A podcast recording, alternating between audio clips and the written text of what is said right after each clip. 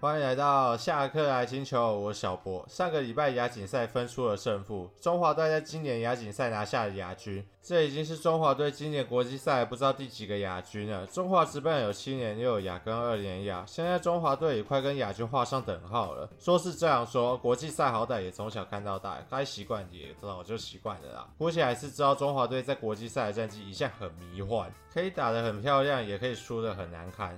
这礼拜大家应该比较关心亚锦赛，但是东盟也还在继续进行中。我还是会简单带过东盟赛事，我们最后再来讲亚锦赛。那我马上就来回顾上个礼拜东盟的比赛，那就来看到礼拜一是台钢对上社会人在台南的比赛。社会人这边派出了来自日本通諭的平原一次啊，是投五局被打六支安打，九个三振一个失分。台钢这边则是派出了测试洋将席斯啊，一下霍斯，一下席斯，这个真的有点突然搞不清楚。那这个席斯呢，他是投三局被打六支安打，三个三振，两个爆头，两失分。那接替了陈宇宏，投完三局风平浪静，但是在七局下半的时候被连续安打，加上守备瑕疵，掉了六分，其中五分是折失分。本场的胜投是七局上半登板的来自 TTK 的佐藤雅莲。那本场的 MVP 呢是打出三支二，七局下。打出三连安打，开启攻势，并跑回追平分的藤原拓啊，不是藤井拓海。那最终呢，社会人士以八比三大胜台钢雄鹰。那再来是看到隔天是中职联队对上日职红队在台南的比赛，这一场日职红队是派出了来自养乐多的早田祥平，是投了七局被打两支安打，一个四坏球，七个三振零失分。而中职联队这边则是派出了潘奕成，是投了三又三分之一局被打六支安打，两支的全垒打是在三局上被大里昂生跟正木智也打出了 back to back，两个四坏球，两个三振六失分。而接替的杨梦圆在十一分。日职红的中继投手田中李力哈蒙。是投两局被打一支安打，两个四坏球，两个三振零失分。那听名字就知道不是一般的日本人哈，他是二零二一年软银育成选秀的第五指名，是奈吉利亚跟日本的混血，爸爸是奈吉利亚人，妈妈是日本人，是日职红里面除了伊希内伊图瓦以外。另外一位有奈及利亚背景的选手，那最终呢，日职红是以七比零击败了中职联队。那再来是看到另外一场是台钢对上中华培训队在台南的比赛。那这一场呢，台钢的先发投手杨达祥是主投五局被打六支安打，三个四坏球，九个三振两失分。而中华培训队的投手异性阿纳斯是投五局被打四支安打，五个四坏球，一个死球，两个三振，三个爆头，五个失分，三分的折失。MVP 是先发投手杨达祥，那他。他的故事呢，真的相当励志。二零一七年被兄弟以第七指名选入，被选入的那一年在义军有四场出赛，但是再来就没有在义军出赛了。二零二一年被兄弟释出，中间失业一年，但还是维持训练，差点就要去学装潢，结果今年被台钢签下。今年在王一正来之前，都算是台钢牛棚老大哥，算是释出球员回到职业赛场的成功案例。而台钢这一场呢，以六比三击败中华培训队。再来是看到隔天是中职联队。对上日职白队在斗六比赛，中职联队的先发投手曾家辉是投五局被打两支安打，两个四坏球，六个三振，两个爆头一失分。日职白队先发投手仲地仪亚是中日龙在二零二二年的第一指名，今年在一军有九场出赛，是两胜五败，ERA 四点九八。那他本场呢是投六局被打八支安打，一支的全垒打是三局下王念好击出的，这也是王念好进入职业后的第一支全垒打，两个四坏球，九个三振。三个爆头三失分，虽然日职白在七局上追平比数，但是七局下被中职超前。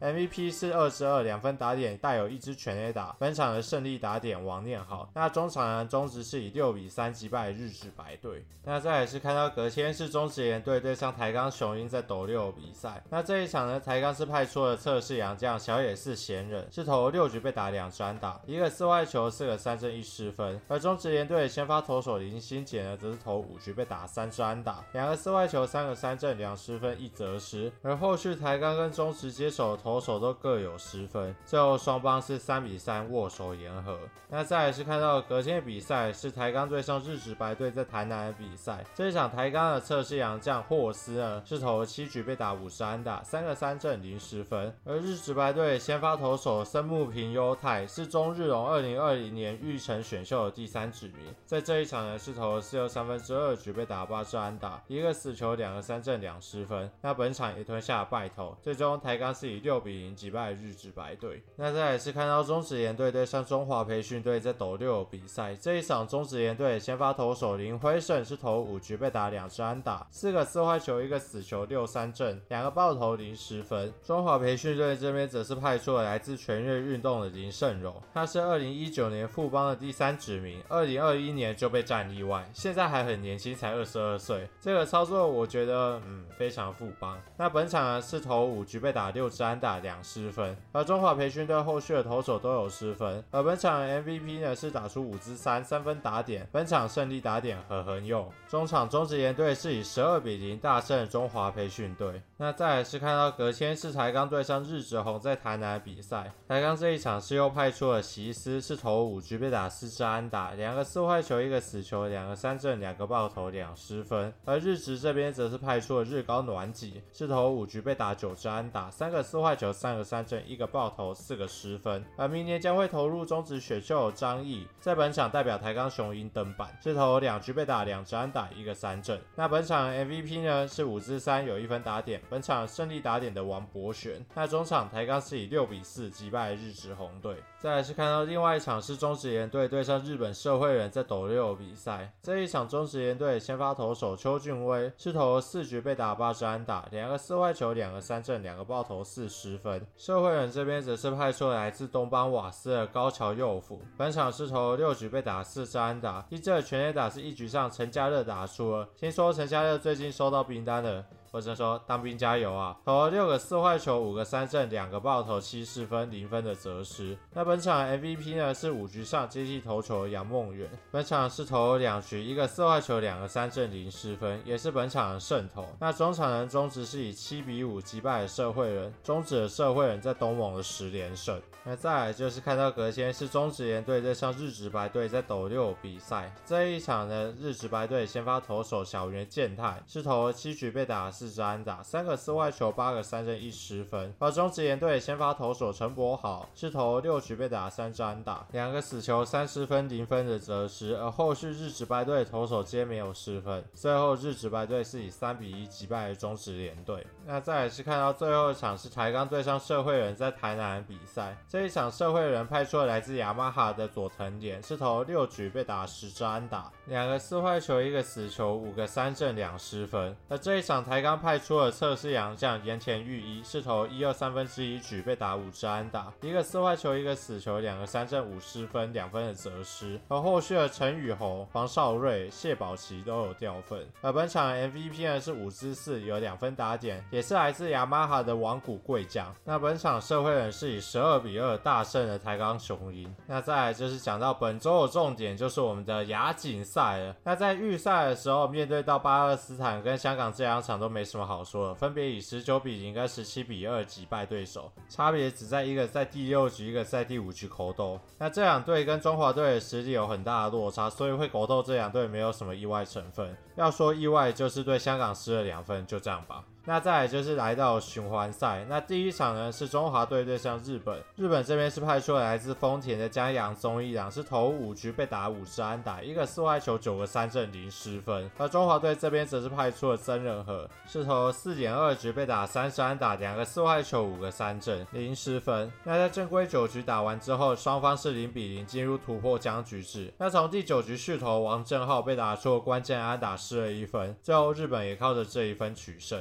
循环赛第二场是对上菲律宾，这一场中华队先发投手吴又成是投七点一局被打四支安打，一个四坏球，四个三振，一失分。那本场菲律宾的先发，我要道歉，我真的不会念他的名字，是投三局被打两支安打，一个四坏球，零失分。那双方是保持零比零到第六局。中华队终于突破封锁，打下了两分。不过吴又成在八局上失了一分，让比赛突然变得有点陡。还好张景玉有守住那个半局。后续李子强成功关门，中华队以二比一击败了菲律宾。那菲律宾呢，也打破了我们以往好像都会口斗他的这种印象。那套一句正宫的话了，赢得难看比输得漂亮好了。但的确是赢得挺难看的。最后冠军赛是中华队对上日本队，那日本队这边派出的先发是加藤三犯，是投六局被打五支安打，四个三振零失分；而中华队先发投手徐若曦是投五局被打四支安打，八个三振一失分。最后中华队就输这么一分。最后出来关门的还是嘉阳宗义郎，杀人还要诛心呐！看完亚锦再看东盟，只能说社会人确实有点东西。中华队这届亚锦赛参加的选手大多已经是中职的一军主力了，但是这个亚军真的不是拿得这么漂亮。投手的部分我是真的没有任何意见，徐若曦、吴又成、孙艺磊都已经拿出超越他们年纪的表现了，也让我们看到未来中华王牌的希望。不敢想象下一届经典赛那个投手名单会多好看，但是未来中华队的打击真的非常堪忧。进到循环赛后长打熄火，有人会觉得跟巨蛋有关，但是怎么想都不可能。日本和韩国还不是照样在打长打？巨蛋的设备绝对不是理由。中华队在得点圈的把握度真的太低，而且运气还特别不好。廖健富看得出来状况应该是不差，但是运气真的差，打得强劲，但是都去找手套。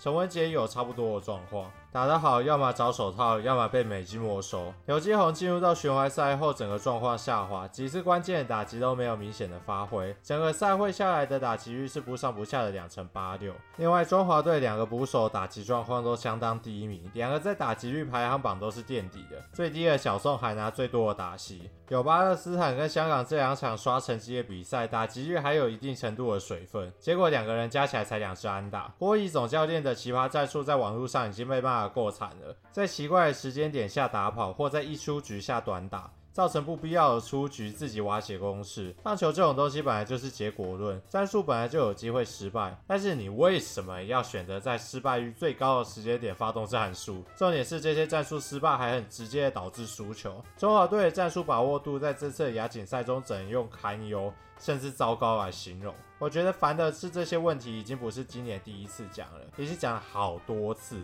希望未来中华队在面对到更高层级的国际赛，同样的问题不要再变成我们输球的原因。OK，那这个礼拜的回顾就差不多到这边结束。那下个礼拜呢，就要回复到只有东盟的回顾了。那我们就下个礼拜的回顾再见了，拜拜。